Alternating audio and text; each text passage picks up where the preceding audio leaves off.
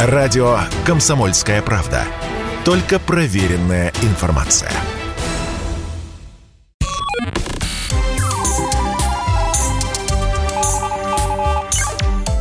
Передача данных. Здравствуйте, друзья! В эфире передача данных у микрофона Мария Баченина. А в гостях у меня сегодня биолог, преподаватель образовательных программ Полина Богатова. Полина, здравствуйте, добро пожаловать. Здравствуйте. Вы знаете, у меня сегодня детский вопрос возник, а, но так как вы очень много работаете с детьми именно, я думаю, я обратилась по адресу. Сколько живут деревья? Вот хочу выяснить этот вопрос. Я с детства думаю, как и многие, знаю, что мы вроде как должны считать по кольцам. Но я до этого предлагаю дойти, а начать все-таки сначала. Э, рождение. Нет, давайте так, зачатие. Да? Вот зачатие – это самое начало. Как деревья появляются на свет? Потому что нам, урбанизированным до мозга костей людям, кажется, что все размножается саженцами. Так, ну, вообще, на самом деле, с момента, если можно так сказать, зачатия дерева, может происходить очень э, долгое время, то есть там от нескольких часов, насколько знаю, там до гораздо большего количества времени, до там нескольких месяцев. Тут важно понимать, что если мы говорим про высшие растения, то у нас существует такое понятие, например, как голые и покрытые семенные. Ну и там, думаю, все знают из школьного курса биологии, что там, если мы говорим про цветковые или покрытые семенные, то зачатие происходит, да, в пестике. Вот, у нас есть пестики, вот как э, женская часть цветка, есть тычинки, как мужская. Вот, и потом да, там дальше идет оплодотворение, уже развитие там, да, следующего растения. Вот, э, голосеменных очень похоже, но все-таки отличается. Есть еще такая, знаете, совсем примитивная группа растений, это споровые. Вот, если кто-то вдруг не помнит, кто такие споровые, э, это водоросли, это различные папоротники, хвощи, плауны, а, вот, и у них вообще, например, не формируется такой структуры, как там семя или цветок или еще что-то такое уже навороченное, новое. Вот, а у них э, размножение достаточно примитивное, вот, и оно э, с помощью спор. Вот, э, помимо, ну вот все то, что я сейчас описала, это половое размножение. Вот, помимо этого у растений действительно присутствует бесполое размножение, то есть фактически, когда растение, например, отделяет от себя какой-то сегмент да, тела, из него формируется новое растение. Так могут делать очень многие группы, так там и всякие водоросли могут делать, и высшие растения. Действительно, например, когда у него разветвляется корневая система, да, и вот у нас есть как бы корень один, грубо говоря, разветвленный, да, но при этом из него несколько растений растет. И вот в таком случае как раз-таки у нас фактически один организм может жить очень много лет, там до нескольких сотен. Вот. Ну, насколько я понимаю, речь об вегетативном размножении. Это размножение да. бесполое, но присуще многоклеточным организмам. Если мне память не изменяет, это курс биологии в школе. А, вот. Но это те самые череночки, да, вот листочки, которые мы ставим дома в воду, они пускают корешочки. То есть у него есть такое нулевое растение, как бы, да, а мы от него оторвали кусочек, и раз оно вот прижилось в соседней грядке или горшочке. Ну, что-то вроде того. Вот на самом деле, вот в Соединенных Штатах есть такая роща тополиная сука. Вот. Э, Название какое у нее замечательное, это, господи. Тут надо по буквам. Так, хорошо. Мне тоже нравится. Вот. И а, я не помню, какое там количество деревьев, но, в общем, полноценный такой тополиный лес. Вот, и у этого леса единая корневая система, и фактически целый лес — это один единственный организм. Ну, если взять, э, например, конкретно там суммарную жизнь одного дерева, да, возможно, оно, она там совсем небольшая, ну, там, не знаю, грубо говоря, 20 лет. А если посчитать, сколько времени, в принципе, вся роща существует, еще как бы дает новые, да, начало новым жизням, вот, э, новым тополям, вот, то там выходит гораздо больше лет, там за э, сотню точно. Вот. Слушайте, э, но а, хочется сразу уточнить, а какое а, размножение деревьев наиболее сложно в природе? Это вегетативное или вот э, семенами? Наверное, все-таки семенами это как-то более ну, опасно. Ну, вообще размножение э, цветковых растений, наверное, можно все-таки назвать сейчас таким пиком эволюции у растений, в принципе, потому что э, это им позволило стать наиболее прогрессирующей группой среди современных групп растений. Вот, и ну, решить многие проблемы. А вот. Почему мы, когда говорим о деревьях, мы приводим в пример цвет, цветы, там, папоротник? То есть э, вот все время приходится обобщать к растениям, да, уходить. Нельзя рассматривать деревья как отдельные. Раз, а вот это Ствол есть, дерево, понятно. Нет, цветочек или травинка. Не, ну тут важно понимать, что есть еще такое понятие, как жизненные формы растений. Вот, это скорее не про какие-то виды, а про то, как бы в какой, не знаю, кондиции, форме существует там данное конкретное растение. Ну, понятно, что там для каждого конкретного вида, да, будет э, характерна какая-то жизненная форма, да, мы там березу в виде цветочка какого-нибудь там маленького травянистого не увидим, вот. Или наоборот, не знаю, там какой-нибудь одуванчик у нас никогда не станет деревом. Ну, какие бывают жизненные формы? Вот, если растение не одревесневает, да, то, как правило, это травянистое растение, но я думаю, с травянистыми растениями все более-менее знакомы. Вот, э, если у нас стебель начинает одревесневать, то это уже приводит к совсем другим жизненным формам. Это могут быть кустарники, кустарнички, зависит от степени одревеснения, или деревья. Вот, ну, как просто отличить э, жизненную форму кустарника от дерева. Если ствол один, то это, как правило, дерево. Если стволов много, и они все ветвятся, то это кустарник. Очень логично. Вот. Ботаника да. вообще очень-очень да, логично да, да. в, этом, там еще есть в этой части. Кустарнички, кустарнички, в общем, там так вот, все я все хочу узнать. Вот э, отдельное дерево, оно проигрывает э, в каком случае? Когда размножается семенами или вегетативно? О, хороший вопрос. Проигрывает в каком смысле? Ну или выигрывает в каком вот. случае? Ну как? А, то есть, знаете, как вот э, у, женщины, э, собственно, есть определенные фазы жизни, когда ей проще а, зачать ребенка а, и выносить его, и окружающая там среда этому способствует, и обстоятельства. Вот сосна пустила какую-нибудь, э, я не знаю, там летающее семечко, или же корешочки – где больше шансов, что вырастет ее ребенок? Ну, вот просто я опять возвращаюсь к вашему вопросу, проигрывает или нет. Тут мы как бы фактически рассматриваем два способа размножения, там, вегетативное и половое, в чем плюсы и минусы одного и другого. За счет вегетативного действительно можно сделать очень быстро так, что тебя будет много, да, там, твоя, не знаю, колония будет долго жить, но, но, половое размножение чем важно – что ты можешь миксовать фактически различные признаки, да, приходя к какому-то, ну, не всегда идеальному, но гораздо более удобному. Разнообразию, да. Удобно, угу. да. Вот. А при вегетативном размножении, увы, это не получится сделать. Вот. Так что я думаю, плюсы и минусы есть и в том и другом варианте, но если говорить конкретно про долголетие, то выигрывает растение, которое может размножаться вегетативно, конечно. То есть, получается, вегетативные размножатели, они вот к долгожителям больше имеют отношение. А да, например, да. допустим, какие-то образцы, ну, те же самые примеры, вот э, долгожитель-одиночка, долгожитель, который вегетативно, вы привели пример про рощу тополей, Хотя мне вот, мне вот странно туда, как туда войти-то можно, когда тополя цветут? Это такие же, как у нас тополя, да, которые выпускают? Вот, я не уверена. Ну, это как бы тот же род, но тот ли это вид, потому что у нас тоже есть разные тополя, я не уверена. Это, это надо посмотреть.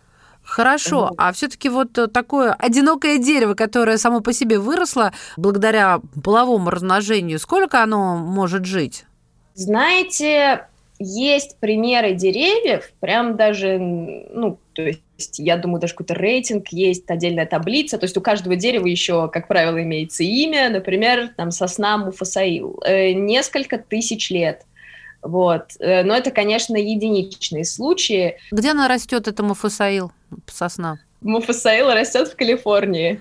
Но видите, все равно хорошо. Калифорния, климат и прочее, и прочее. Да, да, да. Нет, есть примеры деревьев долгожителей, там тоже разные сосенки, которые, например, в Финляндии растут. Вот. Так что тут не то, что э, какой-то теплый климат играет Ну, это я иронизирую. А вот скажите, Полин, пожалуйста, а по названию какие деревья дольше всего жесту, э, живут? Ну, то есть, допустим, там вот мы перечислили уже э, сосна, тополь, ну, может быть, там, я не знаю, береза, липа, ясень, э, кедр. Кто из них там самый самый? Ой, ну, у нас есть, конечно, пул каких-то деревьев, которые могут жить очень долго. Например, это секвои, там, около пяти тысяч лет. Э, различные Э, сосны тоже есть, которые растут э, несколько сотен лет. Э, вот у нас, например, в Сочи есть тисово-самшитовая роща, да, которая сейчас, к сожалению, очень сильно пострадала из-за одного вида насекомых.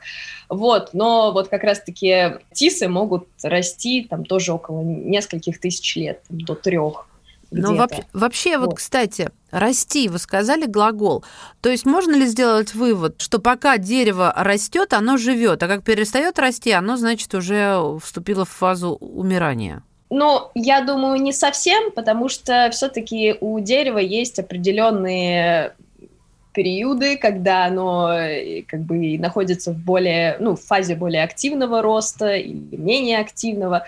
Вот, и я думаю, там, когда дерево уже пере, ну, как бы перерастает какую-то грань, ну, э, так сказать, среднего э, возраста, да, жизни там, данного конкретного вида деревьев, то оно все-таки уже практически, там, не знаю, не увеличивается в высоту, ну, хотя тоже тут есть всякие оговорочки. Мы прервемся буквально на несколько мгновений и вернемся к этому разговору. У нас в гостях преподаватель образовательных программ, биолог Полина Богатова.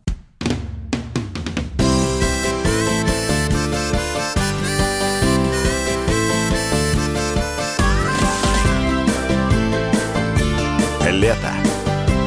На радио «Комсомольская правда».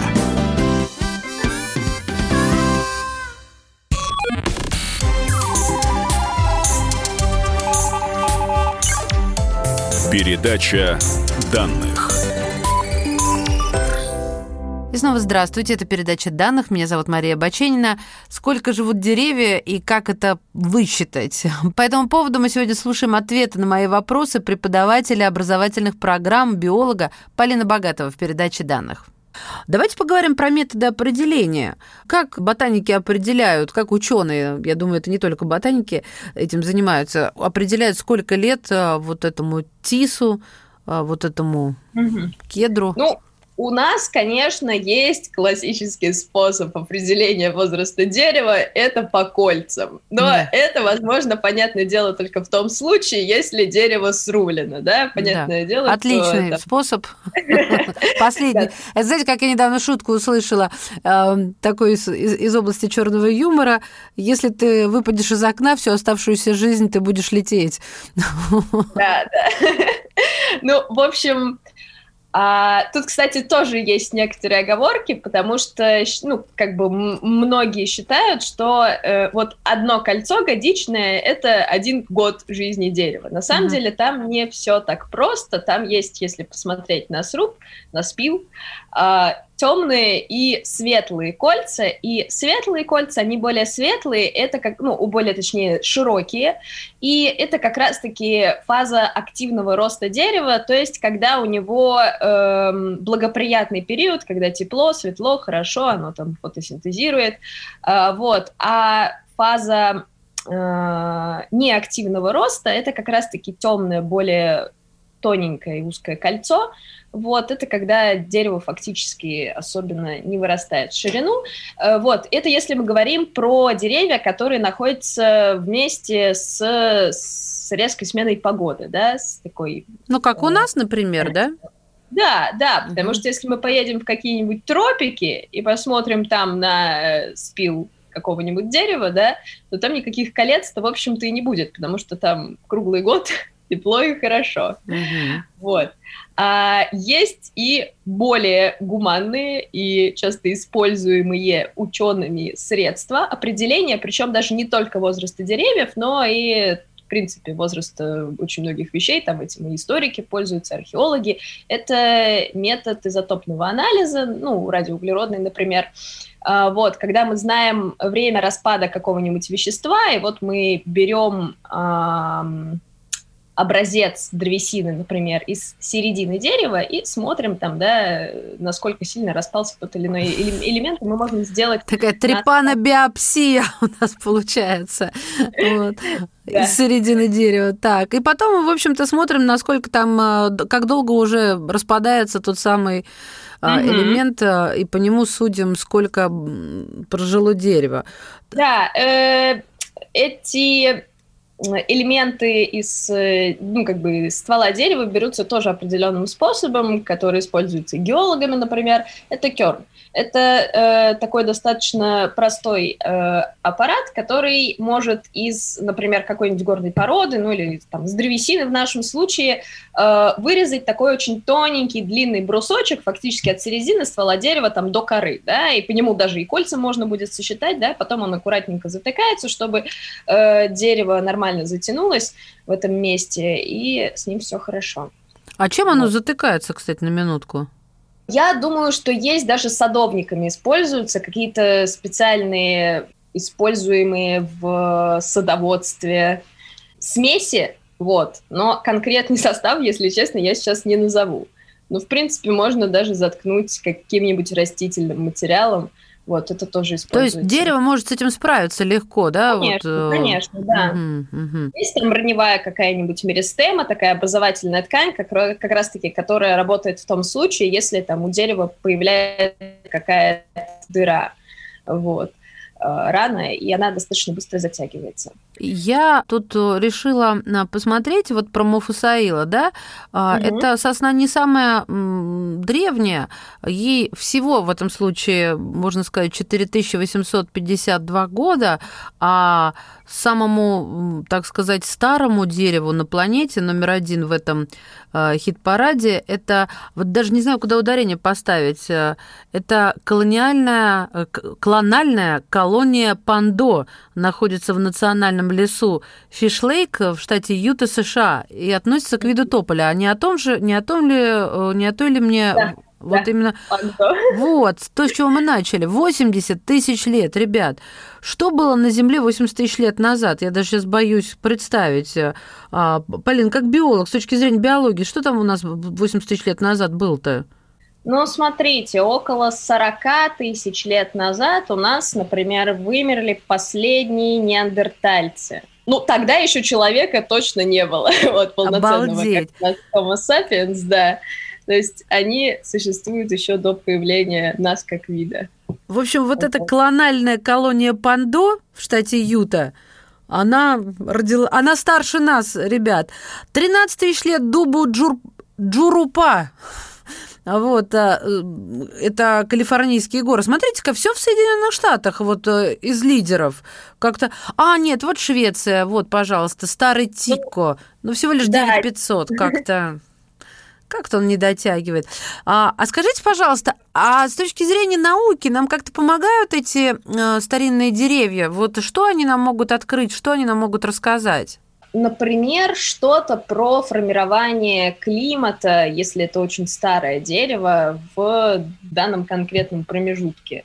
Есть различные работы, например, по спорам, вот, которые находятся, не знаю, которые каких-то доисторических деревьев, вот, э, которые находят там, например, на болотах, вот где-то на верховых, вот, и по ним тоже можно, например, сказать там, про формирование там, того или иного микрорельефа, микрорельефа в, конкретно в этом месте. То есть кольца на срезе ствола, если заканчивать тем, с чего начали, это не всегда возраст? Нет, нет. Ну, то есть фактически светлое и темное кольцо это вот плюс-минус год. Это как загар и не загар, ребят, а, да. смотря какой был сезон. А толщина ствола тоже ни о чем не говорит? Это зависит сильно от вида, и на самом деле, я думаю, даже если посмотреть на... Ну, есть еще какая-то индивидуальная изменчивость, потому что там липы те же самые, да, у меня вот под окном растут липы очень высокие, но они, правда, сравнительно молодые, и стволы у них тоненькие, да, в Абхазии я видела липу, которой там, несколько сотен лет тоже, она была очень низкой и очень такой толстой. Вот. Смотри-ка, да? Низкой ну, конечно, это зависит там от э, ветра, например, да, потому что одни и те же деревья одного и того же вида в разных условиях могут вырастать либо такие более, ну, более высокими, либо там стелющимися по земле, такими кургузами, совсем маленькими. Вот.